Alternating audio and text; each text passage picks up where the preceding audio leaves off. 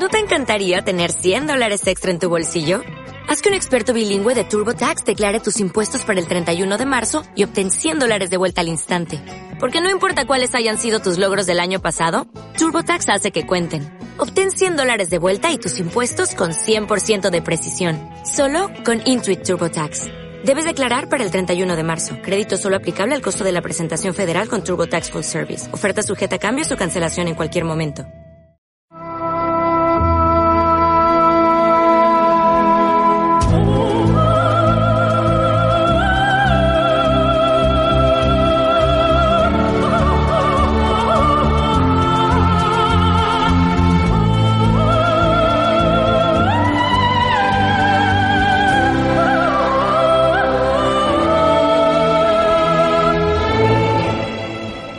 Amigos? Muy buenas noches.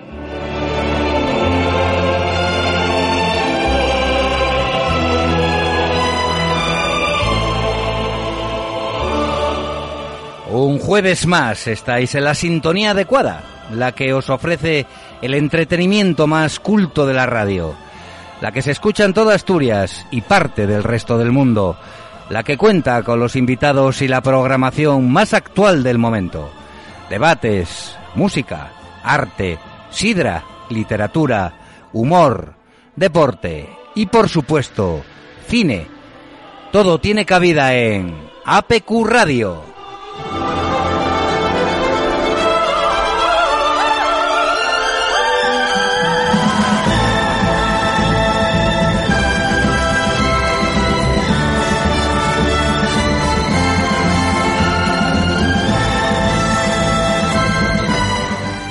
Vuestro programa de cine favorito tiene esas secciones que tanto os gustan, las recomendaciones y los estrenos, las efemérides y la música de cine, de la que hoy hemos escogido temas de películas como pretexto para disfrutar con todos vosotros de esta maravilla de programa que hacemos Fran Rodríguez en la versión técnica y Quique Martínez y Jesús Palomares en la versión parlanchina de Cinómanos habituales.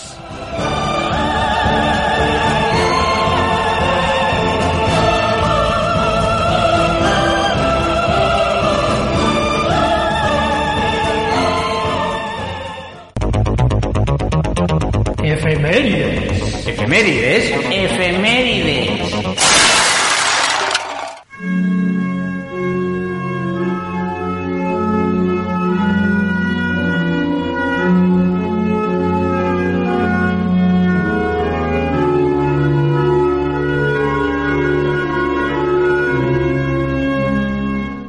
Así es, amigos, comenzamos con las efemérides. Y hasta aquí, que aquí a mi lado, con, con una efemérides pues muy suya. El estreno de Solaris, del gran Tarkovsky. Aunque lo ruso, ya sabéis, no se lleve mucho estos días, merece la pena recordar el aniversario de esta antítesis del cine comercial que es Solaris. Buenas noches, Quique. Hola, buenas noches, Jesús. Aquí estamos. Pues sí, pues sí, parece que lo ruso no se lleva mucho. Pues mira, mejor motivo, mira. Vamos a sacar algo. No ruso, soviético. Y no solo soviético, sino porque, mira, Solaris es una película que se estrenó, como bien estamos celebrando en este momento, un 20 de marzo del año 1972, con lo cual está haciendo la friolera de 50 años de este auténtico referente para la, la ciencia ficción universal. Pues sí, Solaris es una película soviética, pues dirigida y escrita, guionizada por, por el director soviético Andrei Tarkovsky, y que está basada en la novela homónima de uno de los grandes de la ciencia ficción y de la li- literatura universal en, en sí también, que era el, el, el literato, el autor, novelista polaco, Stanislav Lem. Bueno, como bien decía antes, fue escrita y coescrita y dirigida por, por, por Tarkovsky, que eh, dentro de los directores soviéticos quizás sea uno de los más, más conocidos, junto con gente como, a ver, aquellos clásicos como. Eisenstein, Konchalovsky, etcétera, etcétera. Todo el mundo se acuerda un poco de, de, de Tarkovsky y de, de aquel gran, digamos, eh, as de, eh, eh, eh, póker de ases, que formaba esta película, Solaris, junto con la genial Stalker genial, aunque difícil de ver un poquito, ¿no, muy Jesús? Difícil, Muy difícil, yo lo intenté estos días, imposible. Con la maravillosa Andrei Rublev y con la incomparable La infancia de Iván. Eh, la infancia de Iván, una versión de la Segunda Guerra Mundial absolutamente personal y absolutamente irrepetible. Todo eso con el permiso de otra de las, de las genialidades de, de Tarkovsky, que era Sacrificio. Si es que tal que era difícil de ver, cuidadito con el sacrificio. ¿eh? Nombre ya te lo va diciendo todo. Importante, importante. Bueno, pues la, la, película de la que de la que estamos hablando ahora se trata, digamos, de un, de un drama eh, psicológico y meditativo que principalmente ocurre a, bordo de una estación espacial que orbita el planeta ficticio Solaris, ¿no? La misión, una misión científica que está destacada en una mínima misión científica destacada en esta estación eh, espacial formada por, por tres científicos y que ha caído en una serie de crisis emocionales separadas entre sí.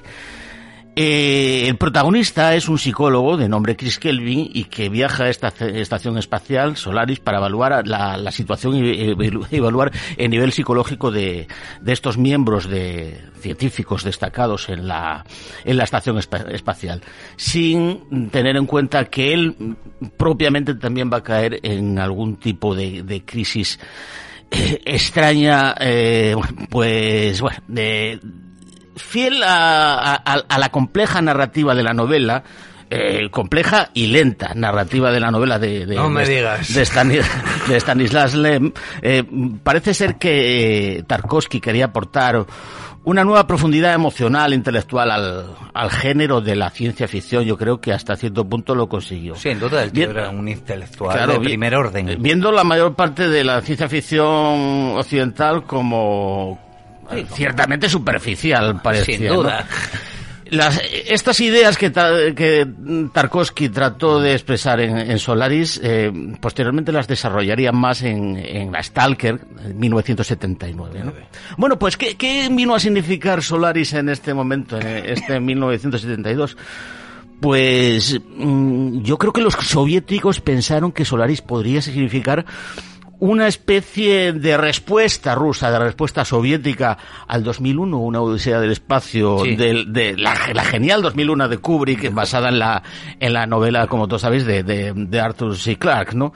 Ya que en este momento ambas potencias estaban pues subidas en, en esa carrera espacial, ¿no? señor. Bueno, pues parece ser que esa carrera espacial también se dio en el cine. Sí podemos entender entender una respuesta soviética eh, Solaris a, a, a, 2001. a 2001, sin que necesariamente una tenga que ser la mala y otra la buena, no, porque no. yo creo que ambas dos son muy buenas muy distintas, pero muy interesantes y que pueden aportar eh, grandes mm, grandes cosas a, a, esto de la de la ciencia, ficción, universal.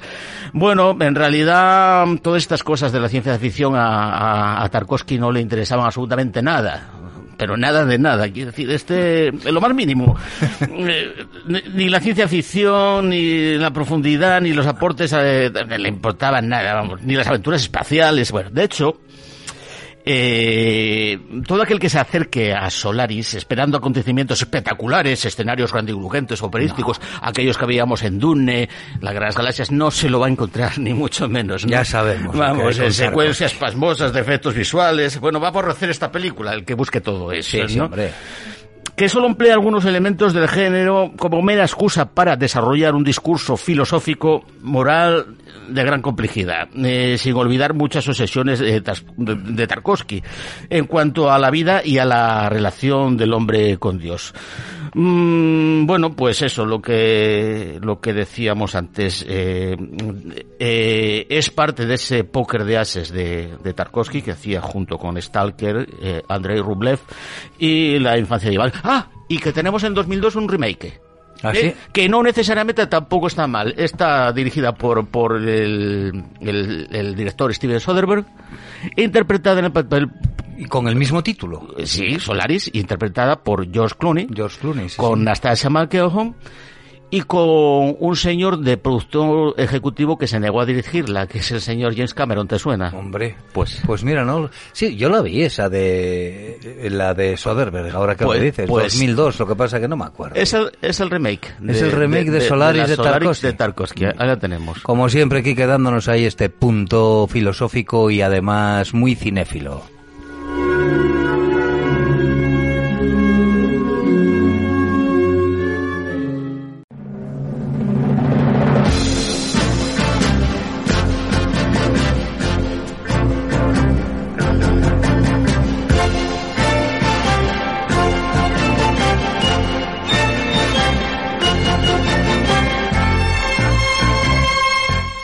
El pasado 18 de febrero, Jack Palance, uno de los tipos más duros de la historia del celuloide, hubiese cumplido de seguir en este mundo 103 años.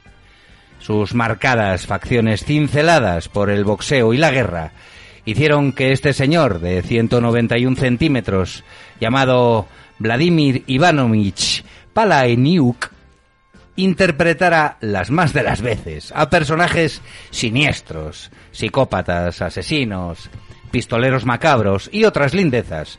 Aunque a veces tenía papeles menos malvados, siempre acababa mordiendo el polvo. Llama la atención, amigos, la tremenda cantidad de veces que Palance muere en la pantalla, casi tantas como nuestro Fernando Sancho. Su debut fue la cinta Panic in the Streets de 1950, donde interpretó a un asesino llamado Blackie, que como no, muere. Y a partir de ahí, pues ya sabéis, boxeador, asesino, gángster, villano ejecutado por el Joker Nicholson en el Batman de Tim Burton, y casi todo así. Porque su primer éxito lo alcanzó haciendo de intrigante amante de Joan Crawford en Miedo Súbito de 1952, que le valió, por cierto, su primera nominación al Oscar como mejor secundario. Al año siguiente se llevó su segunda nominación, cuando interpretó al gatillero Jack Wilson, que presiona a Alan Ladd para tener un duelo en el clásico de George Steven, Raíces Profundas, Shane en inglés original, que tiene, para mí, la mejor escena de duelo a pistola de la historia del cine. Y lo digo así, sin ponerme ni colorado. Está montada magistralmente. Sus tiempos y desarrollo, con diálogos vacilones, son la quinta esencia del duelo entre pistoleros, tantas veces recreados en el cine. Y eso que la lad no tenía ni la percha ni el careto de Palance, pero cuando lo liquida, todos respiramos aliviados. Yo os recomiendo que repaséis la película entera y si no, el fragmento del duelo que podéis ver en YouTube. Es, mm, bueno, alucinante. Bueno, pues el papel que hizo Palance en esta película lo llevó a sentar su fama como el antagonista favorito de Hollywood, apareciendo como un renegado apache en Hoguera de Odios, Jack el Destripador en Men in the Attic, Atila el Rey de los Unos, e incluso un opositor a Jesús en El Cáliz de Plata, donde compartía curro nada menos que con Paul Newman. Es célebre su discurso y actuación cuando recibió su único Oscar al mejor actor secundario por Cowboys de Ciudad en 1992. Para demostrar que estaba en forma, el tío se tira al suelo para hacer una serie de flexiones a una mano. Y eso que tenía 73 tacos. En realidad, eso no es nada. En cuanto a las flexiones de pecho con dos manos, se pueden hacer toda la noche sin importar si hay una mujer abajo o no, dijo en tono de broma, claro. También dijo que casi todas las películas y series que había hecho eran basura, y estamos hablando de unas 130 obras nada menos. Y que muchos de sus directores no valdrían ni para dirigir el tráfico. Bueno, yo creo que, que este grandullón era pues un guasón. Porque si bien tiene muy malas películas, evidentemente, su obra siempre será recordada por sus grandes dotes de secundario en buenas películas, que también las hubo, y muchas. Aunque sus personajes muchas veces eran casi salvajes, en la vida real, Palance era un hombre bien educado y que cuidaba su lenguaje.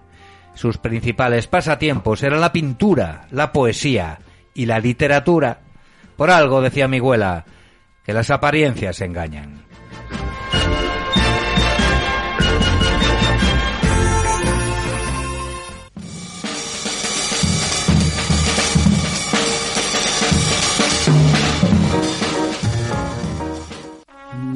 Się słońce.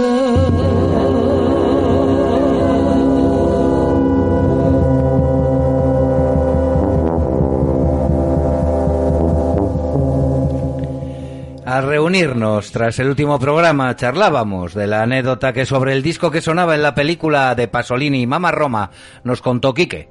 Nada menos que Joselito cantando en italiano, amigos. Y tirando del pequeño ruiseñor, decidimos meternos con algunas bandas sonoras de películas que nos parezcan. Ya sabéis que en Cinómanos Habituales no hay trampa ni cartón. Esto es radio amateur de calidad de la buena. No, no vamos a repetir los clásicos de Morricone ni de John Williams, que para eso tenéis la plataforma gratuita iVoox, donde están casi todos los programas de cinómanos ordenados por fechas. Y rebuscando en mi vacía cabeza, evoqué algunos temas que sonaron en películas, algunas no tan célebres, pero cuya música va asociada siempre a las imágenes que recuerdo. De modo que hoy combinaremos mis dos grandes pasiones, la música y el cine, el cine y la música, porque tanto monta, monta tanto. Quique, Quique, Quique nos trae música balcánica, como diría Batiato, de la mano del serbio bosnio Emir Kusturica, pero bueno, me callo porque para hablarnos de este genio lo tengo a mi derecha. Buenas noches de nuevo, Quique. Buenas noches, Jesús, ¿cómo estamos? Pues os vengo a hablar de dos colegas, de dos amigos que nacieron allá por los años 50, uno en 1950 y otro en 1954, nada más y nada menos que en la ciudad de Sarajevo, aquella que en su momento pudo ser un referente cultural, que había incluso albergado unas Olimpiadas de invierno y que en su momento formaba parte de la República Federal Socialista de Yugoslavia, la Yugoslavia de Tito, que para muchos militantes izquierdistas discrepantes de la ortodoxia soviética había significado como una, una, especie de modelo alternativo en la aplicación de las teorías del socialismo real. Bueno, pues no alineados, ese, ¿no? ese, exactamente, ese paraíso socialista que por obra y gracia de quién sabe quién se convirtió con, como todos sabemos, en un infierno de, de odio, guerra, limpieza étnica y todas estas cosas que yo creo que suenan a todos los oyentes ahora más que en otros momentos.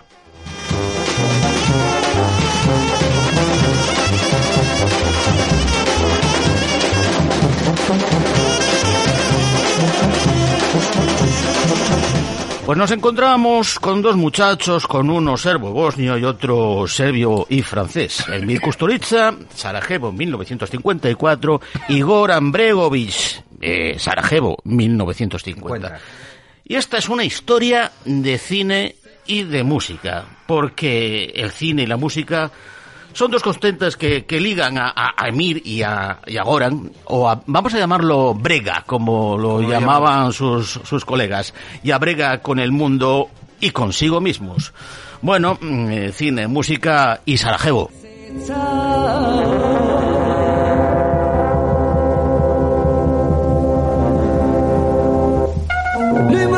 Y es que nuestro querido Kusturica debutó, debutó en la dirección con, en 1981 con ¿Te acuerdas de Dolly Bell? Colocando en el mapa cultural mundial a su ciudad, a Sarajevo, e inmortalizándola como un hechizante, una hechizante aglomeración de minaretes y tejados rojizos al ritmo del 24.000 abachi de Adriano Celentano. Y es que, eh, como antes decíamos, esta es una historia también de música. Durante esa época, Kusturica participó activamente, eh, aunque de forma un tanto efímera, en uno de los grupos de referencia de la escena rock eh, yugoslava, que se llamaban en ese momento Zabrecheno Pusenje, que quiere decir una cosa así como prohibido fumar o no smoking, junto con el cantante Nel Karajilik, amigo personal del director, eh, Justurica le daba a la guitarra en, en, su momento, aunque tuvo que optar posteriormente por, por el... Por darle ya otras cosas. El bajo.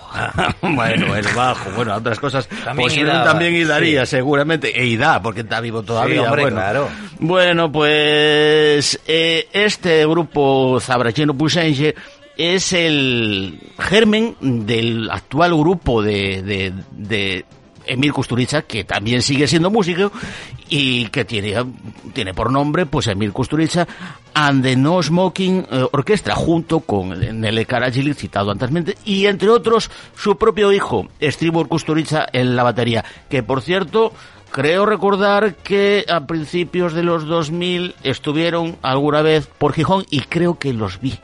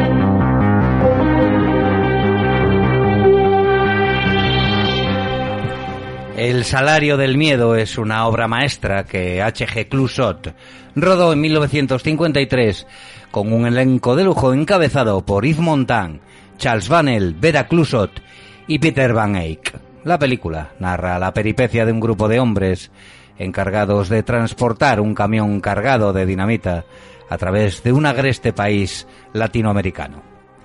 El riesgo de que el cargamento explote con la menor sacudida da a la misión, y por ende a la película, no solo un grado de suspense memorable, sino también un tono existencial nihilista en ocasiones realmente emotivo. Un soberbio tour de force, diría yo. Bueno, pues antes de ver esta magnífica cinta, vi en un cine de barrio, de aquellos que existían en el Avilés de los 80, Carga Maldita, remake de la de Clusot, dirigida por un autor para mí muy poco valorado, ¿eh? que es William Friedkin, que estrenó Sorcerer, el título original de esta película, en 1977. El cuarteto protagonista no contaba con Montán y los demás, sino con Roy Shader, Bruno Kremer, Francisco Raval y Amidou. No es lo mismo, no es lo mismo, pero Carga Maldita es una película digna y emocionante, que admiré hasta que pude ver El salario del miedo de Clusot, y después también, qué coño. Pero Sorcerer tiene la dirección de Friedkin que le da, bueno, pues le da su toque de nervio y, y un buen hacer que ya disfrutamos en French Connection o El Exorcista, por ejemplo. Además de todo esto, me hipnotizó su banda sonora, ¿eh? 100% electrónica, a cargo de, de los alemanes Tangerine Dream. La música pega perfectamente con los momentos de tensión y violencia nihilista que se viven en la película. Su tema principal, titulado Betrayal, es el que estáis escuchando de fondo. Además, el cartel promocional del film coincidía con la portada del álbum de Tangerine Dream, una fabulosa fotografía del camión cargado con nitroglicerina intentando atravesar un puente colgante de madera y cuerdas en medio de una tormenta. Magnífica.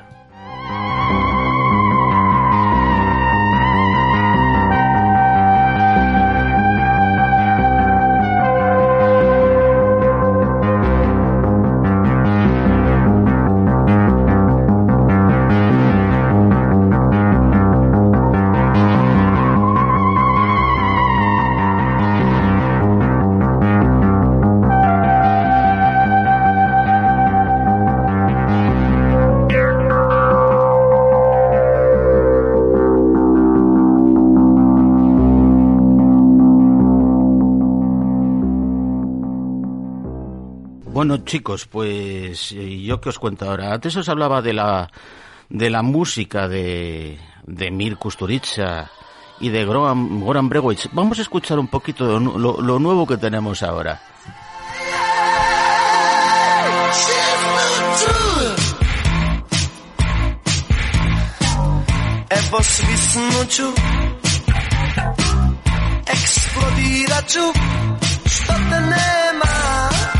Y es que si hablábamos antes de Sabrajeno Pusenche como uno de los referentes de la música yugoslavia de los 70 y los 80, el auténtico referente, los number one, los auténticos number one, es, los estamos escuchando en este momento, y eran los magníficos Bielodugme. Bielodugme, el grupo mm, por antonomasia del genial eh, Goran Bregovic.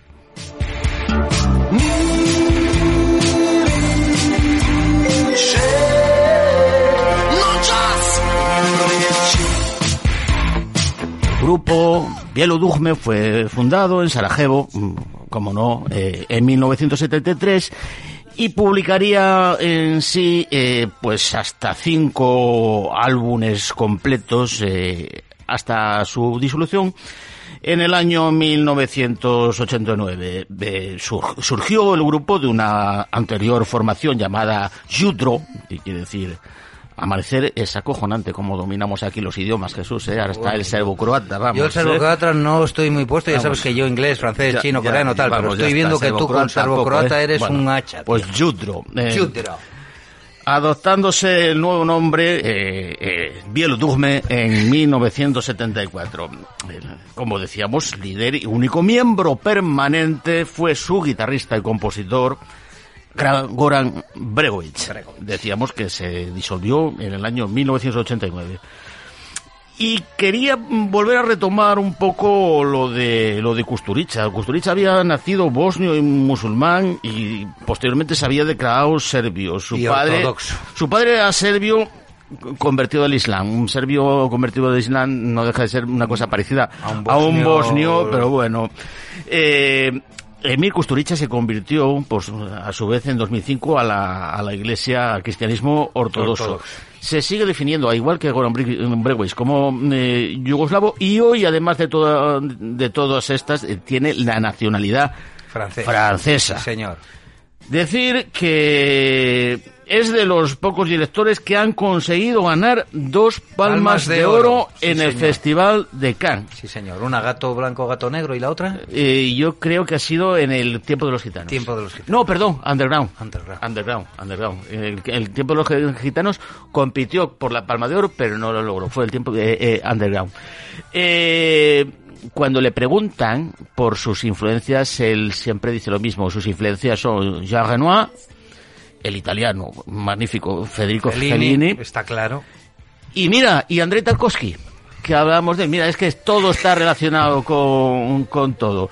Bueno, por su parte, Bregovic, que estamos oyendo, seguimos oyendo de fondo a Bregovic con su magnífico grupo de Bielodogme, eh, era de padre croata y de madre serbia.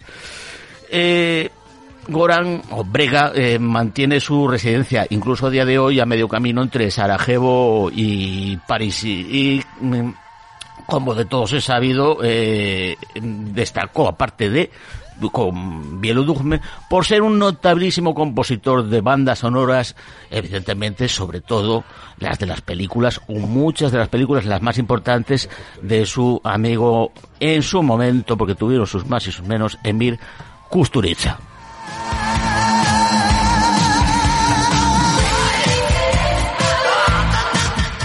Y de estas películas, después, después, os cuento un poquitín de alguna de ellas.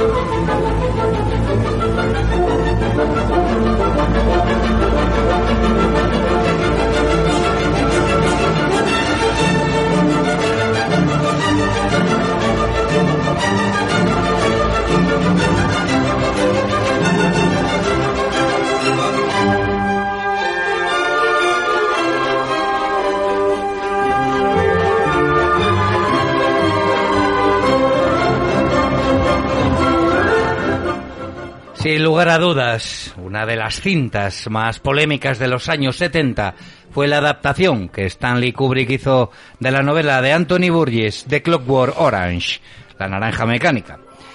Hasta tal punto me obsesionó esta película cuando lo vi en mi adolescencia, que en el primer carnaval en el que se celebró el descenso de Galeana, mis amigos y yo nos disfrazamos de los cuatro drugos protagonistas de la película de Kubrick, causando furor entre la entendida población avilesina que disfrutaba de aquellos salvajes y primigenios carnavales. Fuimos invitados hasta la arcada en sucesivas ediciones de la fiesta, pero los pioneros en homenajear a la más violenta y surrealista banda de salvajes delincuentes fuimos Víctor, Tamargo, Octavio y un servidor, vestidos de blanco inmaculado al principio. Tirantes, bombines y cojoneras. En fin, la naranja mecánica cuenta la historia de Alex, interpretado por un excelente Malcolm McDowell, un joven muy agresivo, que tiene dos pasiones, la violencia desaforada y Beethoven es el jefe de la banda de los drugos, que dan rienda suelta a sus instintos más salvajes, apaleando, violando y aterrorizando a la población. Cuando esa escalada de terror llega hasta el asesinato, Alex es detenido y en prisión se someterá voluntariamente a una innovadora experiencia de reeducación que pretende anular drásticamente cualquier atisbo de conducta antisocial. La película, además de ser una adaptación de la visionaria novela del acojonado Barges, es un espectáculo audiovisual de primer orden.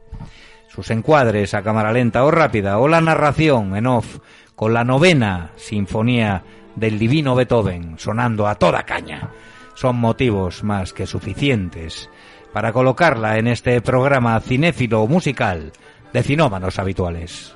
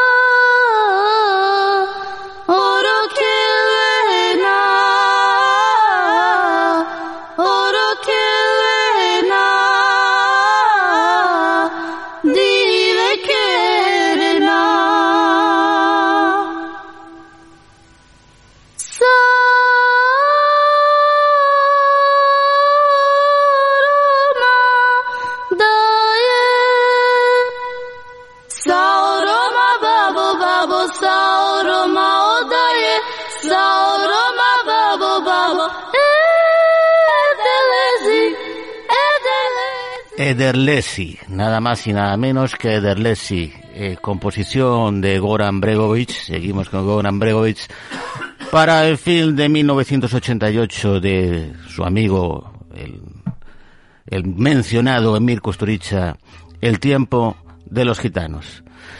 Bueno, pues em, va, a va- va a ser verdad que vamos a tener que hacer una, una sección de fe de ratas en este, en, en este nuestro cinómanos habituales, porque antes había dicho de eh, que el tiempo de los gitanos no había llevado, Y sí. eh, la, sí, sí, sí había llevado evidentemente el, La palma de oro. la, la, la, la palma de oro en el festival de, de, De de Cannes. Cannes, ¿eh? Aparte de la palma de oro también había llevado bueno el, el premio al mejor al mejor director. Vamos que era, es la palma de plata. Sí. Eh, vamos. ¿eh?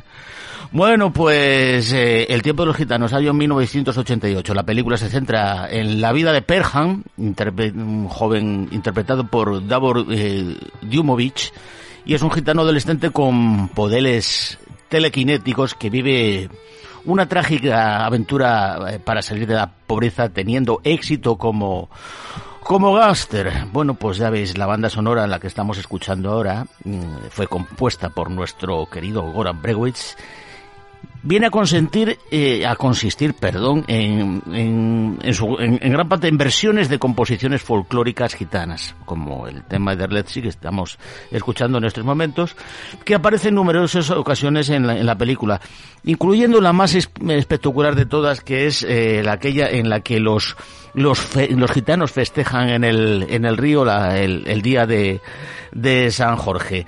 Bueno, de hecho, gran parte del, del elenco artístico de la película es de, de etnia gitana.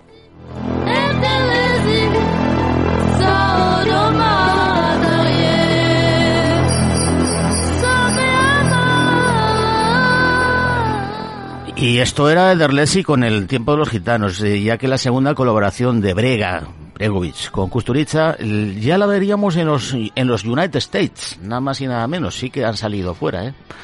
Y la veríamos con Arizona Dream, de 1993, eh, en la que nos encontramos con un elenco artístico ya mm, de empaque, conocido, con gente a la cabeza, como por ejemplo Johnny Depp, con el sempiterno Jerry Lewis, nada más y nada menos con Faye Dunaway y con Vincent Gallo. Destacar también las incursiones musicales en estas composiciones de Goran Bregovic de gente tan poco conocida como por ejemplo Iggy Pop. Tampoco conocida, sí señor.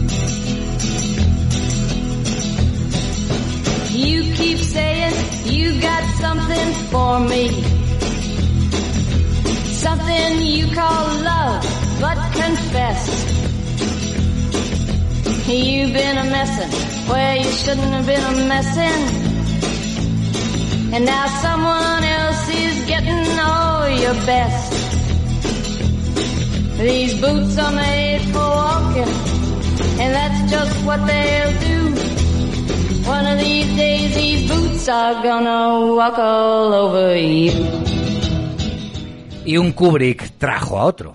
La chaqueta metálica es un drama antibelicista dividido en dos partes. La primera, excelente, retrata el durísimo entrenamiento de los reclutas, una escuela infernal, donde se reduce la voluntad individual a su mínima expresión. La segunda parte, más floja y convencional, aunque igual de demoledora, de demoledora desde mi punto de vista, por supuesto, se ocupa de la lucha en el campo de batalla durante la guerra de Vietnam. Kubrick, de nuevo, despliega todo su talento visual, ¿no? Y, vuelve a proponer otra visión descorazonadora e implacable del hombre como soldado y la sinrazón de la guerra, ¿no? Es un, es un entregado, un feroz alegato contra la alineación del hombre, ¿no? Es un film, desde mi punto de vista, vuelvo a insistir, magistral, eh, despertador de conciencias, que se estrenó en el año 1987 y que a la postre sería la penúltima película de Kubrick después, o sea, antes, mejor dicho, de la fallida Ace White Shot. Por cierto, película que no vi. la única película de Kubrick que no llega a ver. Bueno, Matthew Modine, Vincent D'Onofrio y el mejor R. Lee Ermey en el papel del brutal sargento instructor forman el reparto de esta película que he visto, ya os digo, más de una docena de veces y de la que siempre recuerdo la escena en la terraza de un garito de Saigón en la que una prostituta se acerca contoneándose a los soldados para ofertar sus servicios mientras suena This Boat's Air Made for Walking, éxito arrollador del año 1966, cantado por la hija del gran Frank Sinatra, Nancy. La canción, compuesta por Lee Hasselwood para Nancy Sinatra, que ella grabó en el 66, fue número uno en Estados Unidos e Inglaterra, además de ser usada, como sabéis, por muchos directores como fondo de escenas. Por ejemplo, pues por ejemplo Quentin Tarantino la usó en Kill Bill Volumen 1, o en la ridícula pero divertida primera entrega de, de Austin Powers, titulada Austin Powers, misterioso agente internacional de 1998. Y ahora suena para todos vosotros en Cinómanos Habituales.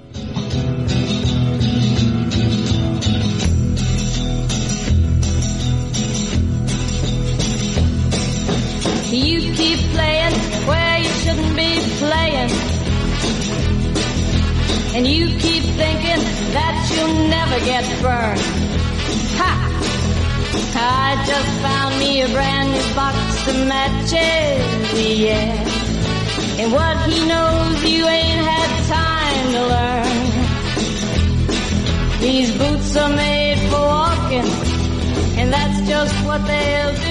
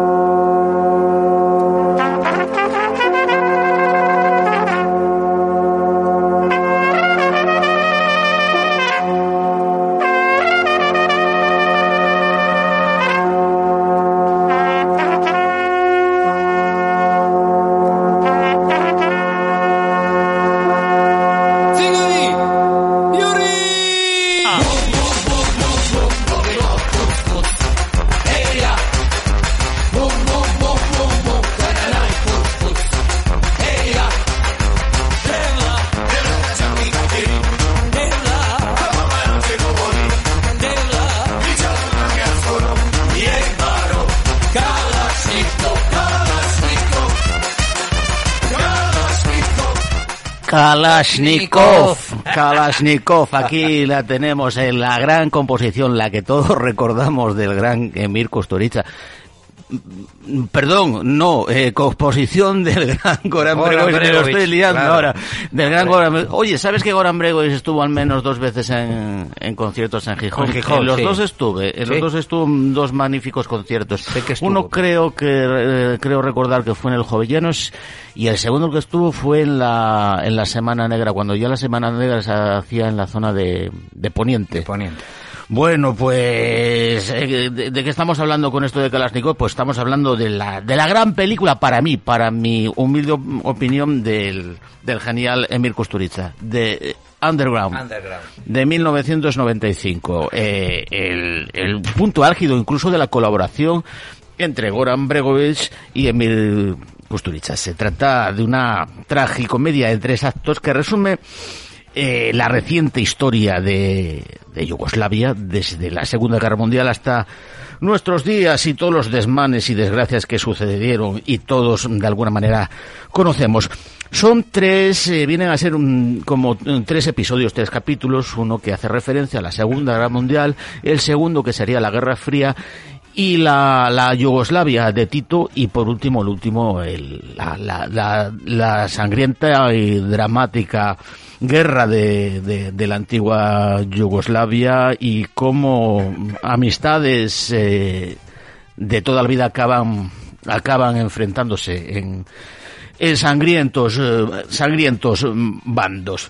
Bueno, pues de qué de qué trata la película aparte de todo eso. Bueno, el argumento viene a ser una cosa así que empieza en, en 1941 en, en Belgrado. No, esta vez no es en Sarajevo, es en Belgrado. Ahí es donde empieza. Bueno, pues sí, la Segunda Guerra Mundial y Marco, uno de los protagonistas, se esconde de los nazis a su viejo amigo Petar en un sótano junto a un grupo de partisanos eh, que viven ahí bajo tierra, pues fabricando armas. Eh, lo que pasa es que este marco no les cuenta en un momento determinado que la guerra ya ha terminado, entonces están, están manteniendo la mentira durante 20 años, 20 años sin decirles que la guerra ha terminado, ahí llegan eh, los otros ahí debajo tierra en el sótano, underground, eh, fabricando armas y todo eso porque Marco y Petar eh, a, a Natalia, a la, a la misma, a la misma mujer. Eh, mm, uno de ellos, Marcos, se acaba convirtiendo en líder político en 1961.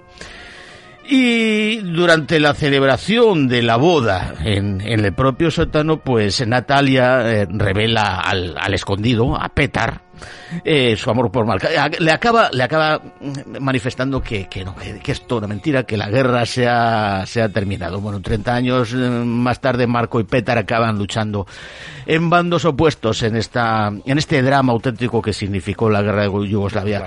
Pues es, eh, esto es mm, Underground, una magnífica película. Mm, Yo, si te digo la verdad, eh, Jesús, ahora mismo no recuerdo qué, premios internacionales fueron los que llevó Underground, pero si te digo que no me, me suena que es posible, es muy posible que haya llegado incluso el Oscar a la, a la mejor película de habla no inglesa, pues... Puede ser, tendríamos que mirarlo. Si no lo llevó, a- igual lo tenía que haber llevado, porque es que todavía la estuve viendo estos días atrás y es que me parece absolutamente... Tres horas del Brutal. tiro. Tres orillas, ¿eh? Sí, sí, bueno, igual eh, que antes que te decía los, el tiempo de los gitanos, También son anda, dos horas sí. y cuarenta minutos en la versión que tenemos eh, eh, eh, por aquí, la versión original que solo se, se distribuyó en la antigua Yugo- en, en Yugoslavia y en el bloque del este creo que tenía más de cuatro horas. Eh, comercialmente parecía que no era tan... No. Pero bueno, pero a ver, ya sab- tú lo dices, Kusturica no hace películas comerciales porque no le interesa. Él hace lo que le gusta. Ya. Bueno, pues esta colaboración de entre los dos colegas, entre Emir y Brega, pues parece que finalizó en 1998.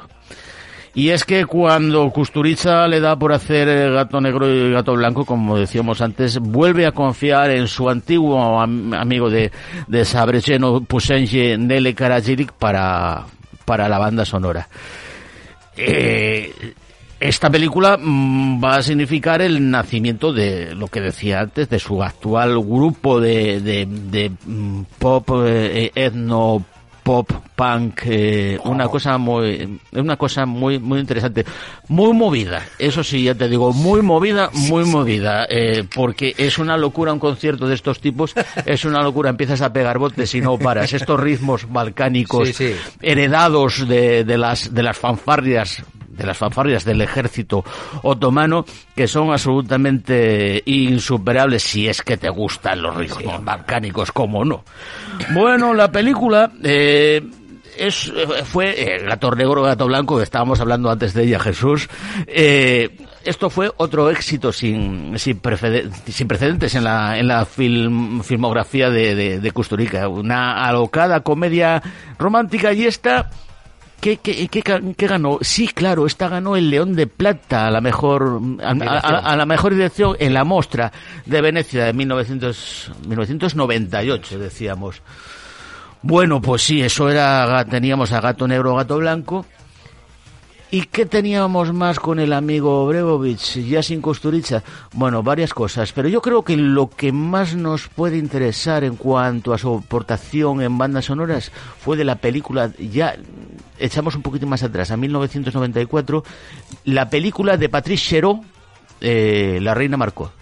Ah, la, la Reina Margot la- que tiene la banda sonora eh, completa de, de Goran Bregovic. Parece que no pega mucho, digamos, ese rollo balcánico con una historia ambientada en el siglo XVI en las guerras de religión. Bueno, pues queda fantástico. Sobre todo el tema, el tango de, de, de Bregovic. ¿Sabes lo que pasa con Bregovic? Que los temas de Bregovic eh, los adapta, los reinterpreta, los eh, rehace con nuevos arreglos y los vuelve a sacar en nuevos discos, en, en nuevas versiones. Un con lo cual, reciclador. que a lo mejor, eh, sí, sí, sí, un fantástico reciclador que con cuatro temas o cinco temas, bueno, alguna más es una broma, Ya, eh, saca discos y discos y discos y discos. Bueno, pues tenía ganas yo de hablar de Sí. Bregovic No y, de, y de Kusturica y, y Y he hablado. vamos, eh. Bueno, vamos a escuchar un poquito más de esto venga. del Kalashnikov que teníamos.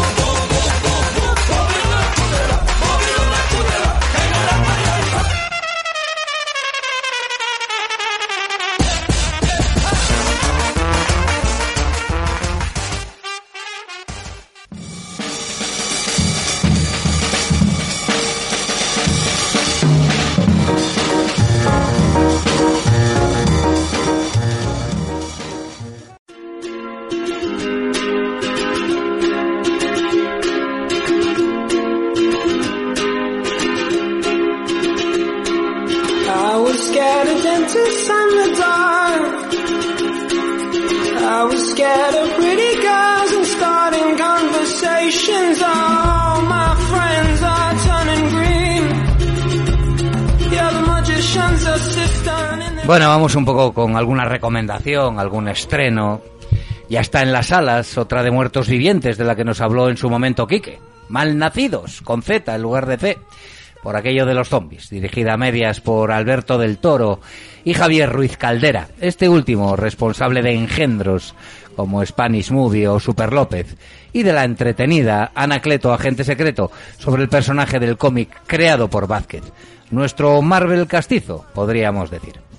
Esta de Malnacidos está ambientada en la Guerra Civil Española y supongo que en tono de humor, junto a prisioneros nacionalistas con milicianos republicanos en su lucha contra los zombies de turno. Tiene buena crítica en general, pero yo esperaré a verla en alguna plataforma o cadena de televisión generalista. O sea, que no me gasto un duro.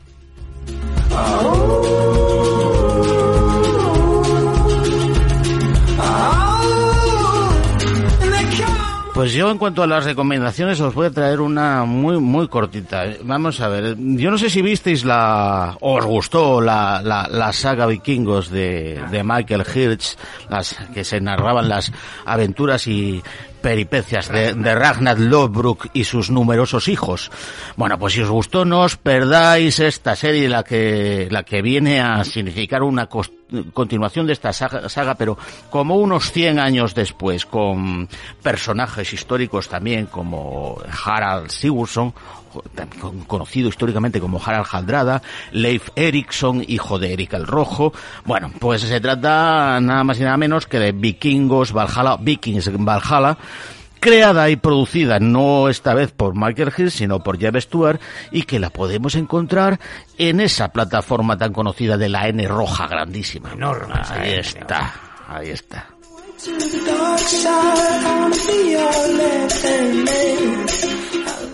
En Netflix, en Netflix yo tengo para ver un día de estos Perdidos en el Ártico, del danés Peter Flint. Reconozco que las películas de expediciones al Ártico, sobre todo las ambientadas en el siglo pasado, me atraen, me atraen muchísimo. ¿eh? Y por eso pasaré de muchos críticos que la tachan, bueno, pues de irregular, aburrida, y bueno, para ver a la pareja esta de exploradores, formada por el incestuoso príncipe, en la inolvidable Juego de Tronos, Nikolai Coster-Waldau y Joe Cole basada en hechos reales. En 1909, la expedición danesa a Alabama, liderada por el reputado capitán Egnar Mikkelsen, que es Coster Waldau, emprende una difícil misión para demostrar que Groenlandia no está dividida en dos trozos de tierra y refutar el reclamo de los USA sobre el territorio. Dejando atrás a su tripulación, le acompañará en el duro viaje que llegarán a realizar incluso a pie por el hielo el inexperto Iber Iversen, que es Joe Cole. Tiene buena pinta. Y además, yo paso mucho frío viendo estas películas.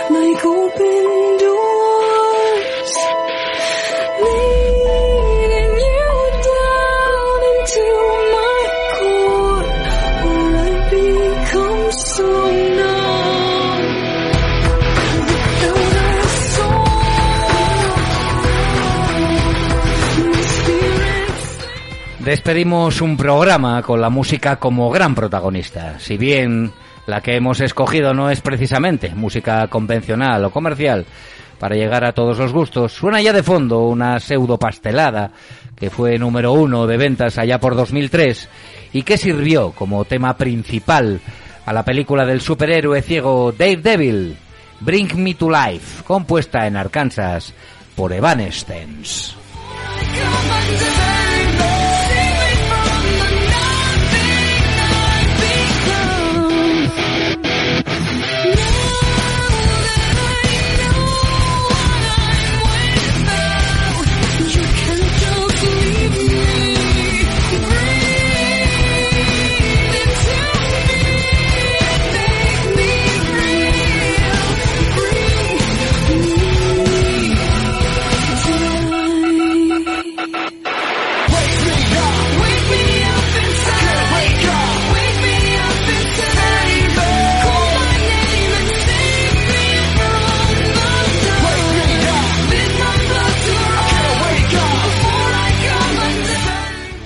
Atentos amigos a esta palabra que oiremos como cantinela en los próximos días, semanas y meses. Quizá le cojamos más asco incluso que aquella prima lejana que era de riesgo. La palabreja en cuestión es estanflación. Y ojo, que no es un término nuevo, no. Ya lo acuñó un político británico en el año de nuestro Señor de 1965 y viene a ser una mezcla entre inflación y estancamiento y echaros a temblar, porque esto significa que los precios subirán aún más de lo que lo están haciendo, acompañado de una recesión económica y desempleo a tutiplén. El peor escenario posible, según los que saben de esto.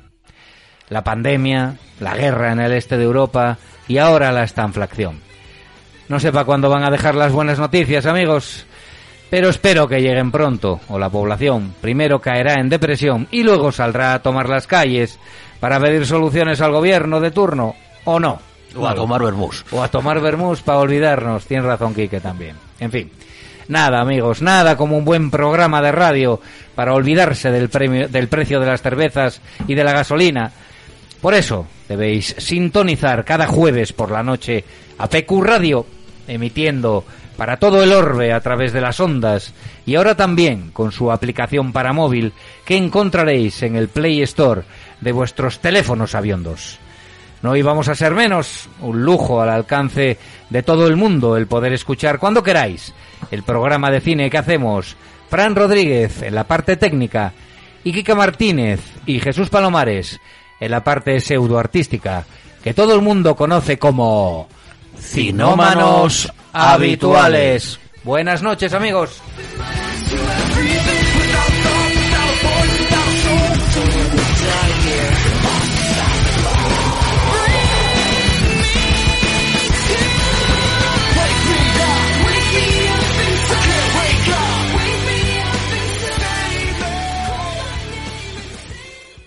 As a new Western Union customer, you can enjoy a $0 transfer fee on your first international online money transfer. Send money to your family and friends back home the fast, easy, and reliable way. Visit westernunion.com or download our app today to get started, and your first transfer fee is on us. FX gains apply, not available for credit cards and transfers to Cuba. Services offered by Western Union Financial Services Inc. and MLS 906983 or Western Union International Services LLC and MLS 906985.